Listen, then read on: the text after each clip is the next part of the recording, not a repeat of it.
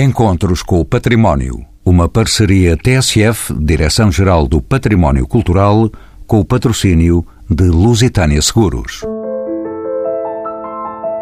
Ao longo da história mais recente, património e turismo têm estado inseparáveis.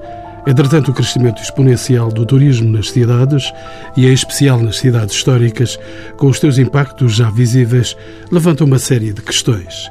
Se é, por um lado, uma fonte de riqueza, uma oportunidade para a criação e o incremento de muitas atividades e emprego, pode, por outro lado, gerar inúmeros problemas. Processos de gentrificação acelerada, aumento de rendas habitacionais e de comércio, encerramento de comércio tradicional local, de cafés e lojas, reutilizações de imóveis em grande escala e nem sempre devidamente cuidadas, destinados à hotelaria, sentimentos de não pertença e exclusão por parte de residentes. Estes serão alguns dos temas a abordar neste programa com Carlos Fortuna, Álvaro Domingues, José Manuel Simões e Graça Índias Cordeiro.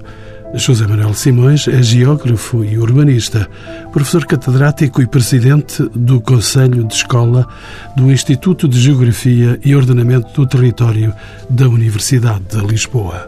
Álvaro Domingues é também geógrafo, professor na Faculdade de Arquitetura da Universidade do Porto, onde é investigador no Centro de Estudos de Arquitetura e Urbanismo. Graça Índias Cordeiro, antropóloga urbana, é professora no ISCTE.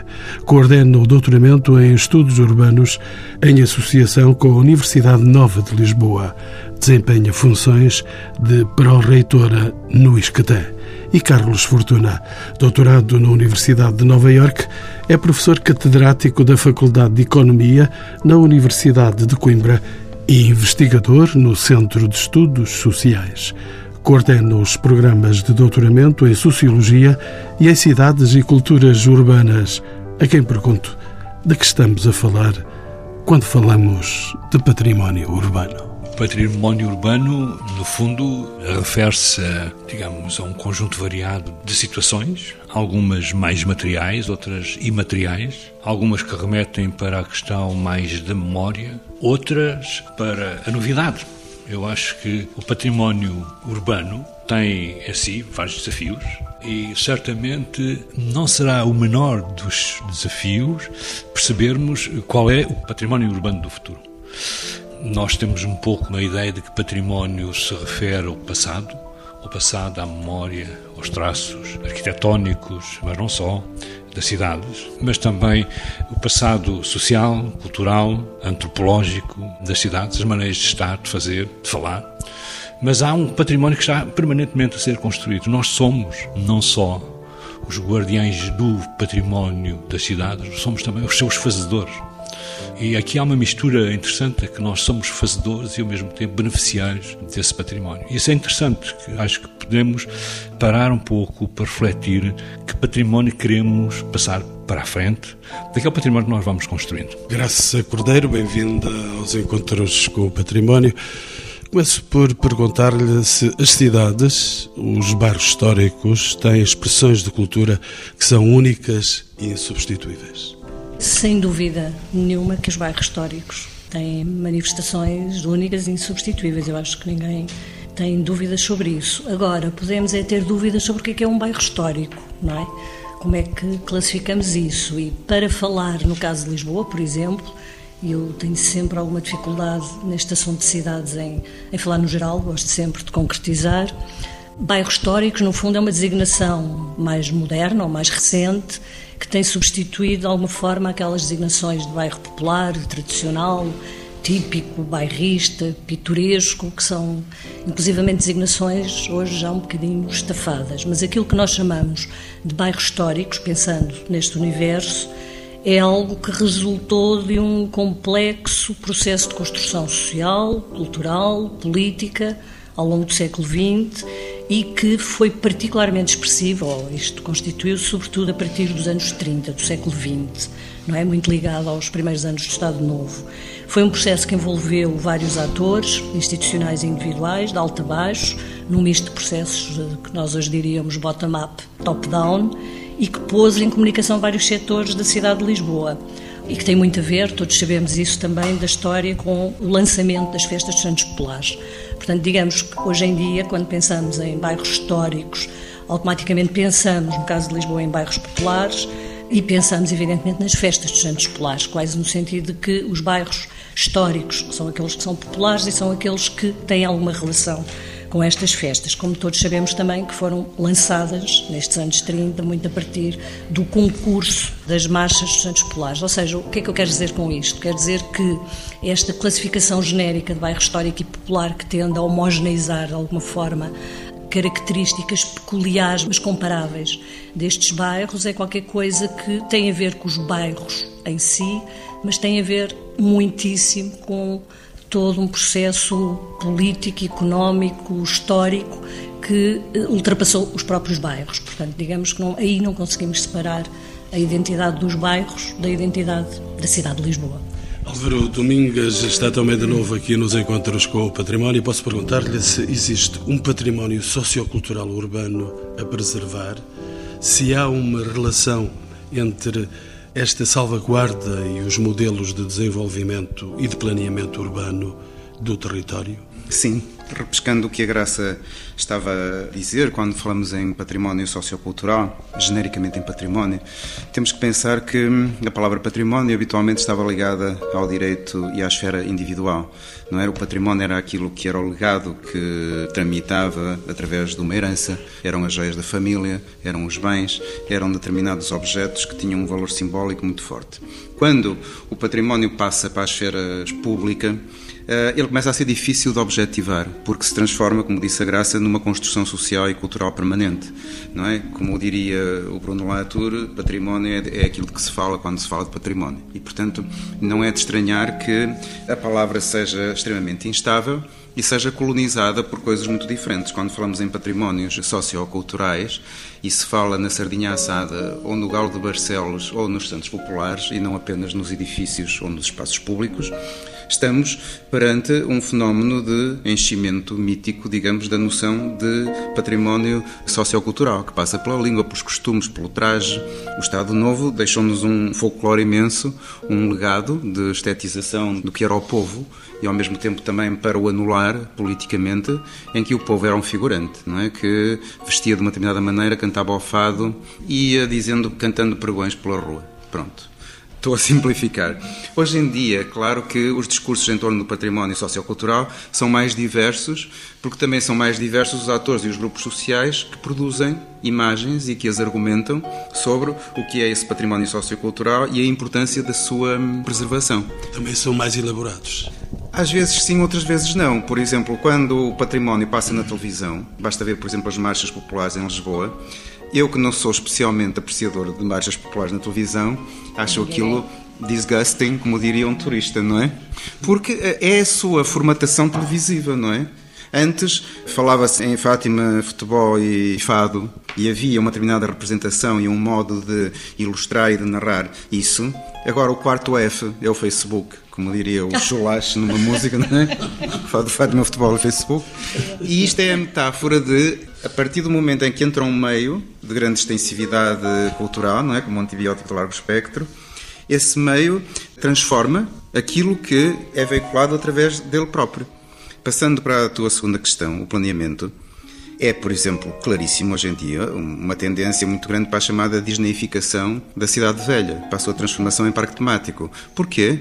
Porque assim a maioria das pessoas o pensa. Que as coisas que não podem estar todas esfoladas e em ruína, que têm que estar muito gaiteiras, cheias de bandeiras e de sardinheiras penduradas em vasos, nos postos de iluminação, etc. Não é? E que o passeio tem que estar limpo e que tem que ser seguro e que tem que haver videovigilância, não sei o que mais. O planeamento vai a reboque disto, não é? O planeamento não é um corpo tecnocientífico blindado é um corpo político e, portanto, vai ajustando a sua retórica e os seus modos de atuação àquilo que são as procuras sociais dominantes numa determinada altura. José Manuel Simões, bem-vindo também de novo aos Encontros com o Património. O que é que está na base deste fenómeno tão acelerado da transformação das cidades? Eu acho que na base está todo um processo de transformação que tem a ver com a própria economia, a própria sociedade. Como disse há pouco o Carlos Fortuna, quando falava em tempos, na mistura de tempos, o próprio processo de globalização conduz a essa transformação das cidades o mundo, ele próprio e os países são genes de movimentos constantes. Veja-se o que está a acontecer na Europa com os próprios refugiados. Tudo isso vai criar novas formas de apropriação do território, novas formas de focalização do território. E a cidade não é imune a isso. Há bocadinho também se falava aqui da transformação, pensando em Lisboa, objetivando um pouco, daquilo que aconteceu em Lisboa nos últimos 40 anos. Lisboa, nos últimos 40 anos, de facto, tornou-se uma cidade particularmente multiétnica e multicultural. Isso criou uma nova identidade, porque a identidade, ela própria, de facto, construída, vai sendo materializada ao longo do tempo. Há tendências pesadas que ficarão, há traços que têm a ver com a forma como a cidade, do ponto de vista económico e social, se vai anichando no próprio território. Mas há outros aspectos que vão mudando, isso tem a ver com as mudanças globais da própria sociedade Inclusivamente, um dos temas importantes que é a questão da, da relação com o turista e presenciação turística, há pouco falava aqui o Álvaro da questão da disnificação, que é verdade, que é verdade em algumas cidades, que é verdade em algumas cidades e a disnificação foi de facto, em algumas cidades, um trajeto assumido, um trajeto assumido, foi assim planeado. Noutras eu diria que não tanto. Quer dizer, há aspectos que têm a ver com a própria evolução, com aquilo que é a requalificação, não é? Com hábitos diferentes de consumo é? que se foram transformando e nós olhamos aquilo que é o consumo na cidade de Lisboa ou no Porto, hoje de facto está muito condicionado e isso tem impactos na cidade, não é? as grandes superfícies, essa economia global tem impactos muitas vezes em alguns bairros, nos tais bairros de maior interesse para a visitação turística e para a experienciação, que é uma palavra-chave hoje em dia no turismo, a experiência turística, muitas dessas procuras que se encaminham para determinados bairros, os tais que porventura estão mais carregados da ideia de património, identidade, quer do ponto de vista material, quer do ponto de vista físico, muitas daquilo que está a acontecer da renovação aconteceria naturalmente num processo global de requalificação da cidade. Carlos Fortuna, como sabe, alguns efeitos mais visíveis do impacto do turismo são o afastamento de residentes para outras zonas das cidades ou para as periferias, o encerramento de cafés, de lojas, de comércio local tradicional e a sua substituição por serviços dedicados ao turista. A profusão de hotéis e alojamentos temporários é de facto a economia das cidades se está a transformar. Sim, com certeza que a economia das cidades está a transformar por via do turismo, mas o turismo é hoje, em muitas situações, uma espécie de esperança redentora de uma alteração, de uma modificação da própria economia urbana, de uma renovação da cidade, se calhar, em muitas situações, de uma forma exagerada. Acho que tem sido colocado sob o turismo uma responsabilidade que não sei se o turismo eh, capaz de levar a cabo e, ao contrário, mesmo suspeito que não seja capaz. O turismo é normalmente, enfim, em algumas leituras mais críticas das ciências sociais, da literatura, etc., é visto como uma espécie de marcha da imbecilidade. É uma forma pesada, de forma pesada, mas que quer traduzir, no meu entender, da forma relativamente superficial como o turista se apropria do património, da cultura, dos territórios locais que vai visitando. Não quer dizer isso de modo menos agressivo? Quero, eh, justamente, e a, e a, caminho da ideia da superficialidade, da abordagem do turista é, de alguma maneira, enfim, um agente de geração de uma certa superficialidade da análise dos espaços, das cidades, das suas culturas.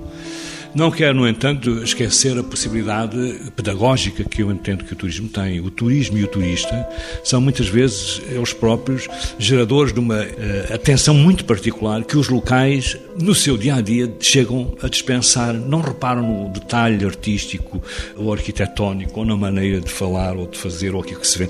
E muitas vezes é o turista com a sua indiscreta máquina fotográfica que acaba por chamar a atenção do idoso, da pessoa que passa ali diariamente cotidianamente no seu lufa-lufa, que não repara nas coisas. E, portanto, há, uma, há um lado pedagógico do turismo. Mas acho que há uma coisa também muito importante para a economia. É o aparecimento destes lugares do neoliberalismo. É o aparecimento de novos cafés. Fecham os velhos e abrem os novos. Das novas lojas, das novas galerias, dos novos shoppings, etc. Isso é uma certa renovação também da economia. Eu não sou, de facto, adepto de que tudo o que é velho é para durar Essa é uma concepção, digamos assim, que nós portugueses temos muito. Nós temos muito uma estética, digamos assim, da manutenção e da conservação. Outras culturas, nomeadamente no Oriente, têm uma outra estética da morte.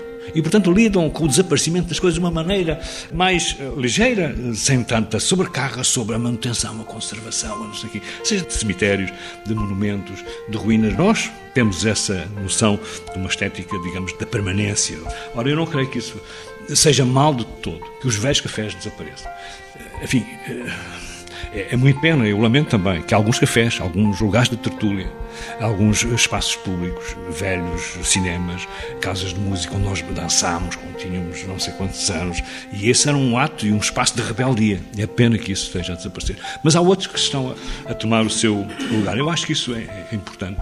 Álvaro Domingues, deixe-me ir consigo para dizer que, paradoxalmente, coexistem cidades em situações muito distintas referindo zonas históricas, umas em decadência, interiores, com falta de população, com população envelhecida, com falta de investimento, outras, ao contrário, com larga carga turística e inúmeros investimentos imobiliários, hotéis, novos comércios. Estamos perante um novo aprofundamento de assimetrias no desenvolvimento do território. É isso que se passa, Álvaro Domingues. Eu creio que o território sempre foi assimétrico, não é? Seria muito chato se fosse sempre a mesma coisa. O turismo é uma máquina de produzir transformações, uma máquina bastante poderosa, é o mais se a sua centralidade económica for maior. E num país que está em crise, isso nota-se no Porto, por exemplo, onde eu venho, nota-se muito porque a economia da cidade antiga tinha batido fundo e, portanto, o turismo aparece quase como uma coisa salvífica. Agora, o turismo em si eu também não sei muito bem o que é que é, concordo com o Carlos Fortuna, mas percebo que é um aparelho que filtra ou ecoa determinados conflitos sociais e muitas questões que já estariam mais ou menos polarizadas. É por isso que em torno do turismo há esta relação de amor-ódio, não é? Há aquela música ditada de quadra portuguesa que tradicional que diz nem contigo nem sem ti, tem remédio pesar meu, contigo porque me matas, sem ti porque morro eu. Eu sou de um tempo, e não vai há muito, em que eh, a conversa sobre o Porto Antigo era a hecatombe. Está tudo em ruínas, está tudo vazio, eh, está tudo deserto, está tudo envelhecido, correm-se riscos, há comércio de droga, etc. E essa era a conversa dominante. E vieram os versos das cantigas também aos encontros com o património. de repente, passou-se para o outro extremo, não é? Como se isto fosse, pronto, uma neurose. E agora os turistas, esses desgraçados e tal. Eu consigo distinguir pelo menos quatro discursos completamente distintos acerca do turismo. Há o discurso das entidades públicas, muito focados na promoção, na imagem, nos eventos, em atrair investimento, em renovar a base económica, em criar emprego, em tornar as ambiências urbanas mais cosmopolitas, etc.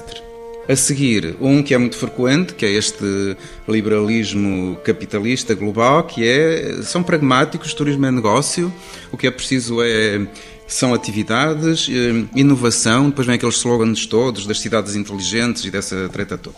Depois vem os reformistas. Li um dia destes a propósito de Barcelona, que é uma, é uma das cidades onde o assunto está muito nervoso, que procuram uma visão mais matizada, perceber qual é ao certo o impacto na cidade, nas atividades, nos, nos diferentes estados sociais, porque vamos nos espantar depois que vamos encontrar sérias contradições sobre isso a necessidade de refletir sobre um modelo de gestão turística no futuro, porque às vezes as coisas aconteceram de modo um bocado turbulento e ninguém pensou sobre aquilo. Foram-se tomando decisões, simplesmente, não é? E agora, uma certa congestão é que vai mostrando com mais clareza o que é que foi acontecendo.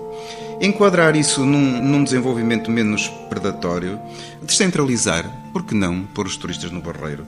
Apostar na qualidade, contrariar a sazonalidade, ver o que é que acontece no jogo entre o turismo e os discursos identitários, ver em termos de efeito multiplicador económico quem é que ganha e perde com o turismo, se os salários ou contratualização de pessoal segue níveis justos, se os contratos são sérios, etc. Eu creio que sabemos muito pouco sobre isso, porque finalmente, quarta questão, o discurso dominante nos mídias é o discurso dos apocalípticos, que eu nem sei quem são. E o Carlos Fortuna resumiu muito bem quando eles falam na marcha dos imbecis e na cultura light, não é? Que é exatamente o contrário. Quando Stendhal escreve as memórias de um turista e assim funda a palavra e o conceito de turismo, o turismo era a aventura, a descoberta, o enriquecimento intelectual e, sobretudo, a distinção social. dos meninos de boas famílias que podiam viajar antes de assumirem os seus, os seus compromissos da vida adulta. De repente, como se diz, o turismo massificou-se. E a gente pode substituir a palavra por democratizou-se. Não é? Há mais gente a fazer turismo. E, portanto, eu noto muitas vezes no discurso azedo dos apocalípticos uma certa incomodidade, mas ao mesmo tempo um certo efeito blasé, não é? Eles estão na sua gaiola dourada a olhar para aquelas coisas, mas não, não estão minimamente preocupados em saber ao certo ao certo o que é que estamos a falar, não é? E de quais são os muitos efeitos diretos e diferidos do turismo. Graças a Cordeiro também se sabe que as cidades são feitas de muitos patrimónios, muitos lugares e de muitas pessoas, de muitas identidades nas vivências do dia a dia. É tudo isso que está em causa e se pode perder. E o que é que se pode ganhar, Graça, uma antropóloga urbana? Muito obrigada por esta pergunta eu vou em continuidade aqui com o Carlos e o Álvaro disseram e repego na questão do, do turismo, que é um conceito que também, às tantas, já é tão abrangente que já não sabemos muito bem de quem é que estamos a falar quando falamos de turismo. Mas, em primeiro lugar, eu penso que as cidades, e porque o tema é cidades em mudança, nas cidades é um pouco aquela máxima do Lavoisier, não é? Nada se perde, nada se cria, tudo se transforma. Portanto, não gosto nada de pensar as coisas em termos de identidades que se perdem ou identidades que se inventam. Realmente, as identidades vão se fazendo com a mudança, não é? Mudança é a palavra-chave, digamos, do termo cidades. Eu julgo que aqui o que está um pouco em causa, para os meus olhos de antropóloga urbana, como disse, é a relação complexíssima entre espaço e memória não é? Como é que a história e memória, e aqui já temos uma nuance, uma diferenciação, se relaciona com o espaço nas múltiplas apropriações entre os locais e os visitantes. Eu julgo que aqui a grande questão é mesmo a mobilidade e como é que se dá esta relação entre o local e toda uma população eh, móvel desde estudantes em intercâmbios Erasmus e intercontinentais, até imigrantes, até outro tipo de visitantes turísticos, trabalhadores precários ou profissionais, os próprios habitantes da cidade de outras partes que também eles são turistas quando visitam os lugares turísticos. Portanto, é, este movimento populacional é muitíssimo complexo e eu julgo que pode ser muito interessante e concordo absolutamente com o que o Álvaro disse, é conhecer melhor o que é que se passa para se poder, de alguma maneira, encontrar as tais medidas que tentem contrariar fenómenos eh, relativamente extremos que podem acontecer. José Manuel Simões também ia dizer que eu ia retomar aquilo que já foi dito aqui relativamente ao, ao, turismo. De facto, nós, perante o turismo, temos sempre, muitas vezes uma atitude dual. Ou olhamos como uma oportunidade redentora ou demonizamos o turismo. Agora, factualmente, também temos de ter presente que o turismo é hoje, de facto, um pilar da economia mundial e da economia nacional. E a atividade que tem crescido rapidamente, pese embora seja muito sensível também a determinado conjunturas, a determinado tipo de condições. Mas, de facto, 9% do produto mundial, um em cada 11 empregos no mundo, tem que significar alguma coisa. Agora, o difícil é nós termos, de facto, digamos, também para, para as ideias populares, sol na eira e chuva no nabão. Não é? Nós não podemos olhar de suslai muitas vezes para o turismo, e muitas vezes fazemos a própria Academia o tem feito. Quer dizer, a própria Academia, durante anos, nunca olhou verdadeiramente de uma forma muito séria também para o turismo. Não é? Os próprios poderes, mesmo em termos de governo, nós só tivemos um ministro do turismo até hoje, pese embora seja um dos pilares da nossa economia, de facto.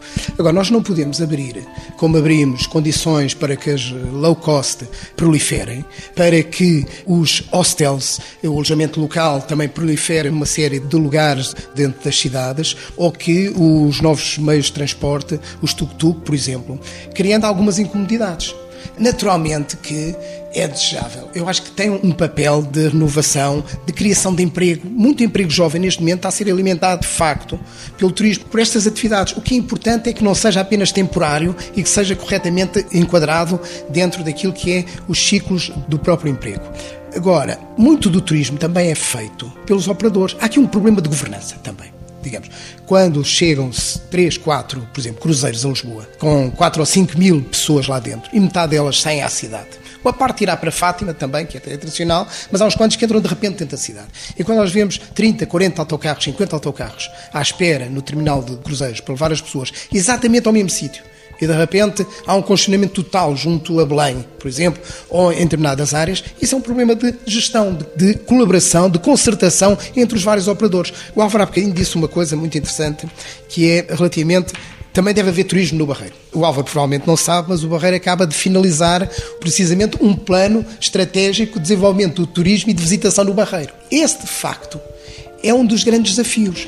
É que, mesmo Lisboa, e certamente o Porto, eu conheço melhor a realidade de Lisboa, Lisboa não é apenas aquilo que são as três grandes polarizações da cidade turística. Não é apenas o centro o chamado Baixa, centro histórico, não é apenas Belém e, neste momento, também já a área do Parque das Nações, Antiga Expo. Lisboa é a região não é? É a região.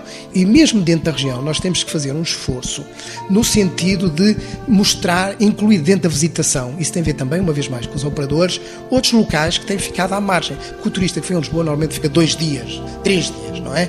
Tirando que se tiver três dias, meio dia para vir, meio dia para regressar, tem um dia de visitação, de experienciação da própria cidade e depois tem, tradicionalmente, uma volta que leva a Cascais e assim traz os patrimónios. À margem disso ficam muitos outros locais. Ficou o Barreiro, por exemplo, ficará a Rábida, por exemplo, ficará uma coisa que normalmente não entra e que é um património extraordinário, de Mafra, o convento de Mafra fica sempre à margem disto, porque de facto não é possível encaixar. E é isso que importa mudar, porque cada vez mais, isso é também uma característica do turismo, emergiram determinados nichos, não é? Para além do turismo massificado, há vários públicos para nichos muito precisos e o turista, o turista tornou-se um dos consumidores mais sofisticados. Até porque está habituado a que sirvam mordomias, não é? E, portanto, nesse sentido, cada vez há mais apetência para procurar coisas diferentes, coisas singulares, viagens até personalizadas. Claro que depois tem que haver regras, quer dizer, é, é, é, de facto incompreensível e está a acontecer nos bairros uh, históricos, nos chamados bairros históricos, quer dizer que alguns prédios foram tomados para transformar em hostels, não é? Onde fica apenas um ou dois residentes. Claro que é um incómodo terrível para esse residente, porque um hostel é qualquer coisa com movimento e muitas vezes com jovens e, portanto, com barulho. Tem que haver um certo equilíbrio. Tem que haver um certo equilíbrio, tem que haver, provavelmente, uma espécie de, de, de zonamento, digamos, de planificação. De facto, trata-se aqui de planificação e de governança urbana.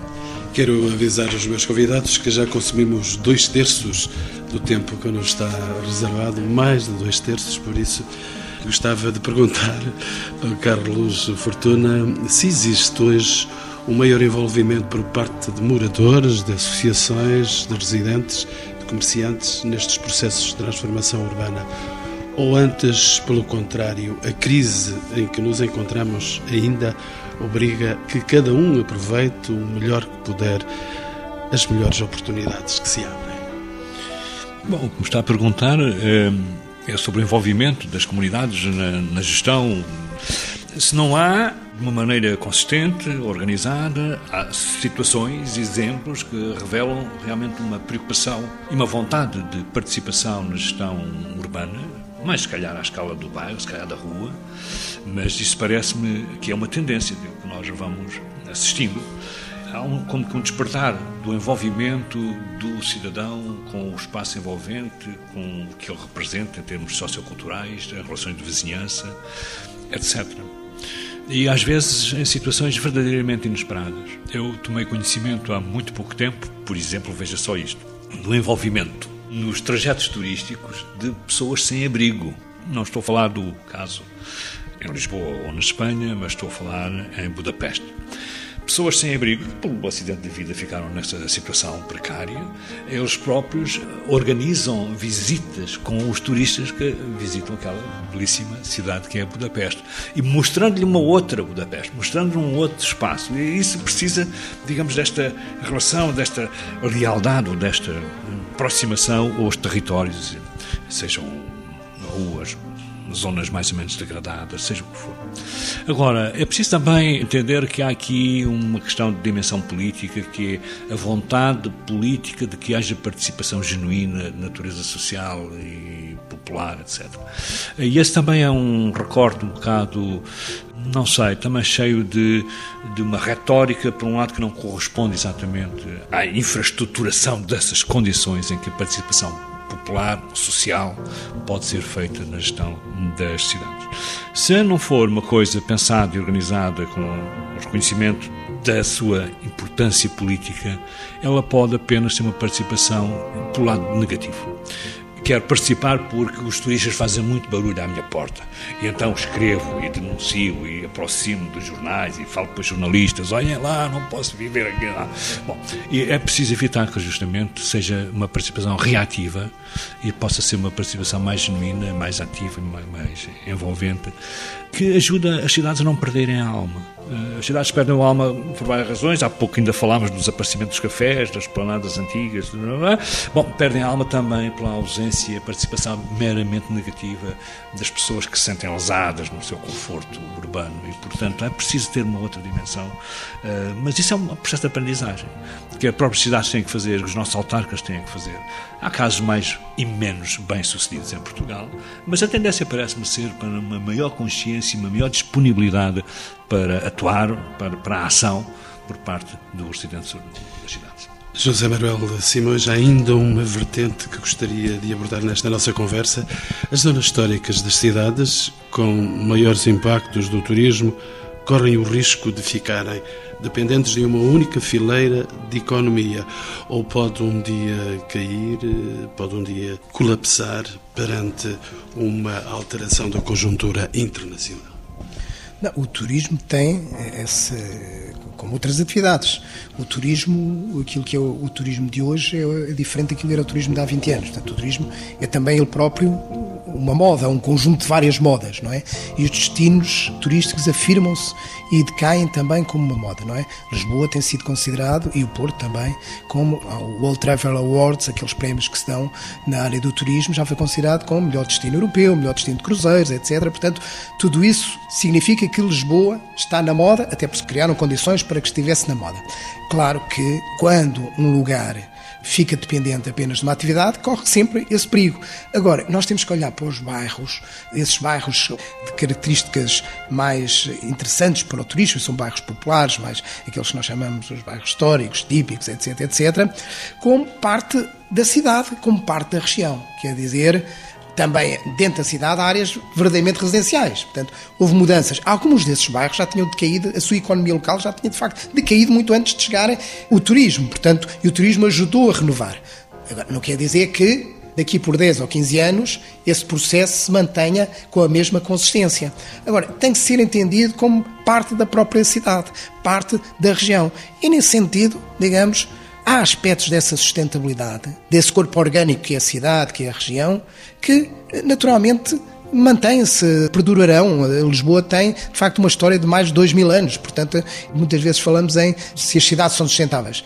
Claro que adaptaram-se, mudaram, mas continuam a ser sustentáveis. Que uma cidade tem uma história superior a dois mil anos, naturalmente tem sido sustentáveis. Já houve momentos que teve que se adaptar e aproveitar as oportunidades, e hoje o que é o que Lisboa ou o Porto estão a fazer e outras cidades do país. O, o turismo não é específico apenas destas duas cidades, designadamente este turismo urbano, cultural.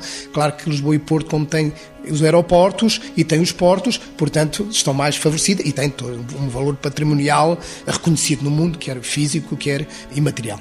Uma questão final para os meus quatro convidados. Que medidas é que poderiam ser tomadas para termos no futuro cidades habitadas, cidades equilibradas, zonas históricas onde seja bom viver? Começo por si, Graça Cordeiro, uma antropóloga pró-reitora do ISCTE. Nisto perguntaram a uma antropóloga que medidas para intervir. É sempre uma coisa difícil, porque os antropólogos acabam por estar sempre muito interessados em perceber como é que as coisas acontecem, mas fogem sempre um bocadinho a esta parte mais de intervenção. E neste caso, um problema tão complexo como este. Claro que ao nível das políticas de cidade ou das políticas até áreas metropolitanas ou enfim, muito mais gerais a nível de todo o espaço, neste caso nacional ou até ibérico, se nós quisermos eh, subir para aí, claro que há muita coisa que se pode fazer. Eu julgo que digamos que estas tentativas de descentralização até do próprio conceito, por exemplo, de bairro histórico, pode ser muito interessante, porque eh, está claro que aquilo que se designa como bairro histórico foi aquilo que foi definido até politicamente e através de uma história definir-se como tal, mas há todo um conjunto de outros bairros muito mais descentralizados e que são tão históricos, ou mais históricos até, do que aqueles que nós consideramos históricos, não é? Álvaro Domingues, como sabemos, é geógrafo e investigador do Centro de Estudos de Arquitetura e Urbanismo do Porto. Que medidas então, da sua parte? Bem, para rematar a graça era Óbidos, não é? Óbidos já é uma indústria poderosa e uma máquina de turística, não é? é um, como dizia a Françoise Chouet, é um falso verdadeiro e um verdadeiro falso ao mesmo tempo, em termos de património histórico. Eu tinha preparado aqui uma história que andei a, nos trabalhos de casa, fui ler Barcelona. Os cerca de 1.2 residentes indígenas. Só vai poder falar de metade dos habitantes de Barcelona. de Barcelona. Não, isto é para dar uma medida. para dar uma medida que é 1,2 milhões de residentes na Barcelona mais antiga e os 12 milhões que aterram no, no Prato de Llobregat. Eu creio que aprender de Barcelona sobre este tema, que é importante hoje em dia, porque há um certo consenso sobre como é que o capitalismo global montou a tenda em Barcelona. Desde o negócio de retalho dos pequenos apartamentos e dos hostéis até a quarteirões inteiros como é que houve uma apropriação das rendas urbanas pela valorização por causa da atratividade turística? Que tipo de emprego é que se criou? Isto é, quem é que ganha com o turismo? É fundamental fazer essa conta para responder à tua pergunta sobre o que fazer a seguir. Depois, das infraestruturas urbanas, públicas ou coletivas, o lixo, a água, a energia, as telecomunicações, etc., o que é que isso significa quando pressionado pela procura turística? a fiscalidade sobre os negócios turísticos. De que forma é que ela existe ou não, de que forma é que ela reverte ou não para criação de externalidades públicas, melhoria de espaços públicos, de equipamentos, novos equipamentos, etc. Que projetos de formação profissional é que existem para pessoas que queiram investir em pequenos negócios, não é? Porque a fileira do turismo é infinita e é de uma elasticidade enorme e pode acolher ideias muito interessantes. Que informação é que nós podemos ter sobre investimentos, que acesso a crédito para projetos turísticos? Tudo isto está descoberto porque a, a, conversa sobre o turismo recentemente tem-se apenas focado naquela gritaria sobre o que está a acontecer, parece que vem aí as invasões bárbaras, não é? Pois, nessa diabolização do turismo. Pois, exato. E a diabolização não, não esclarece nada, antes pelo contrário, não é? Lança uma nuvem de poeira sobre o assunto e nunca mais ela se discute. No caso do Porto, é claríssimo que quando o Rio Douro deixou de ser o Porto do Porto, como no filme de Manuel de Oliveira, todo o Porto Antigo entrou em crise profunda, não é? Porque todas as atividades portuárias, mercantis, etc., tudo isso desapareceu. Bateu o fundo. Ficaram as caves do vinho do Porto do lado de Gaia. E agora, com esta ressuscitação turística, essa é, micro, é o microespaço urbano, muito confinado, com problemas gravíssimos de acessibilidade, de travessias do rio para o outro lado, etc. E, portanto, é urgente um esforço de dissipação do que é o turismo e de, como se diz hoje, de construir narrativas diferentes sobre outras experiências, porque o turista, todos somos turistas alguma vez na vida, não é? E até gostamos de ser muitas vezes. Eu não, não acho que seja tolo. O turista vai, é, é como diz o povo outra vez, todo burro come a palha, a questão é saber dar-lhe. Portanto, que tipo de imaginário é que nós produzimos? Por exemplo, no Porto é sempre a mesma coisa, não é?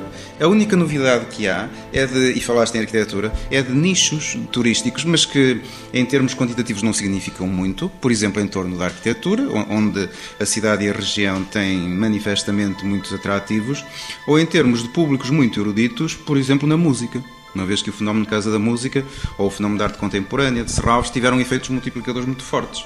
Mas, como digo, enquanto nós insistirmos em dizer que turismo que é a mesma coisa, estamos a falar do mesmo tema e de forma negativa, nunca mais lá vamos para perceber exatamente a diversidade do fenómeno, porque a estratégia vai ser, como na biologia, a biodiversidade. Ou seja, convencer os vários operadores, porque de facto a coisa está nas mãos deles, Quais são as ofertas, quais são os modos de experienciação de uma visita turística que se podem oferecer para depois tentar dissipar estes conflitos e esta sobrepressão em microáreas ou em microtrajetos na cidade? E o que se tem ainda a dizer neste programa chama a atenção da falência do tempo. Carlos Fortuna, com saber vindo de Nova Iorque, a coordenar os programas de doutoramento em Sociologia e em cidades e culturas urbanas, que medidas? Eh, bom, vou tentar ser muito breve e começaria, se calhar, com o início da nossa conversa. Primeira medida, educação para o património, como educação para o turismo também. Se nós não fizermos uma ligação das escolas, o valor histórico, simbólico, patrimonial do nosso património, dos nossos.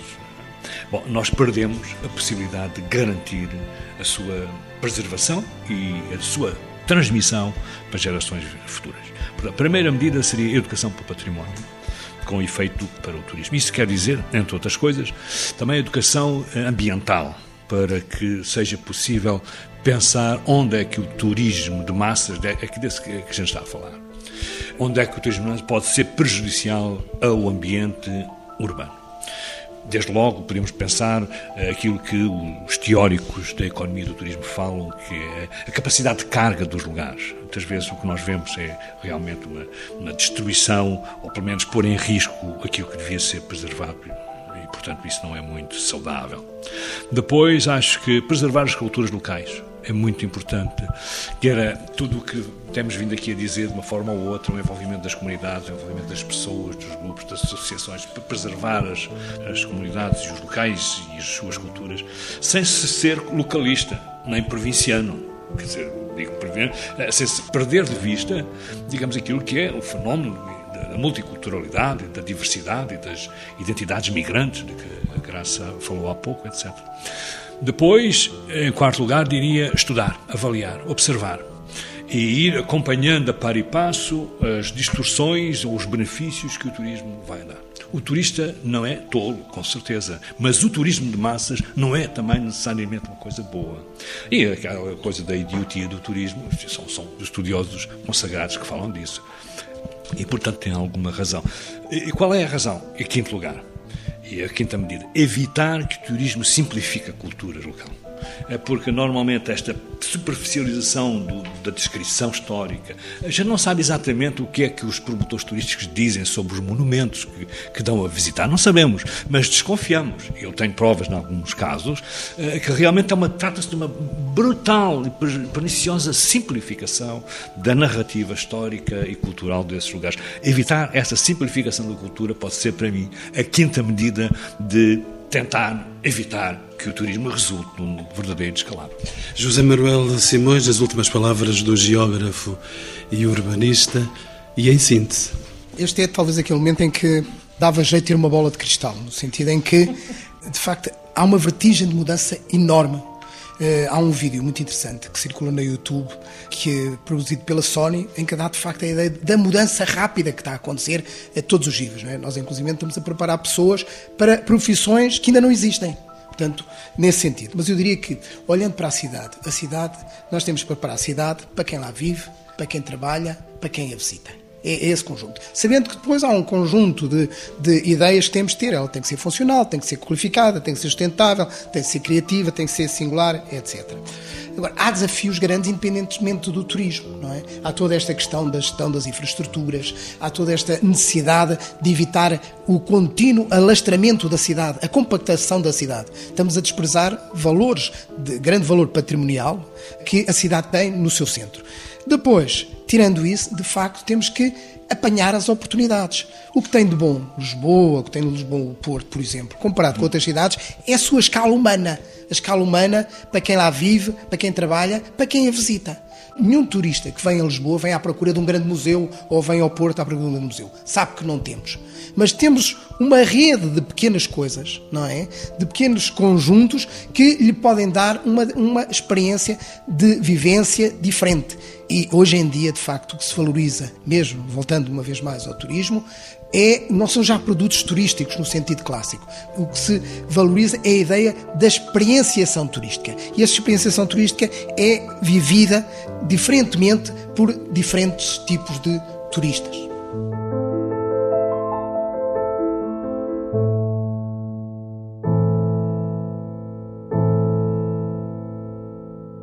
Encontros com o Património. Uma parceria TSF, Direção-Geral do Património Cultural, com o patrocínio de Lusitânia Seguros.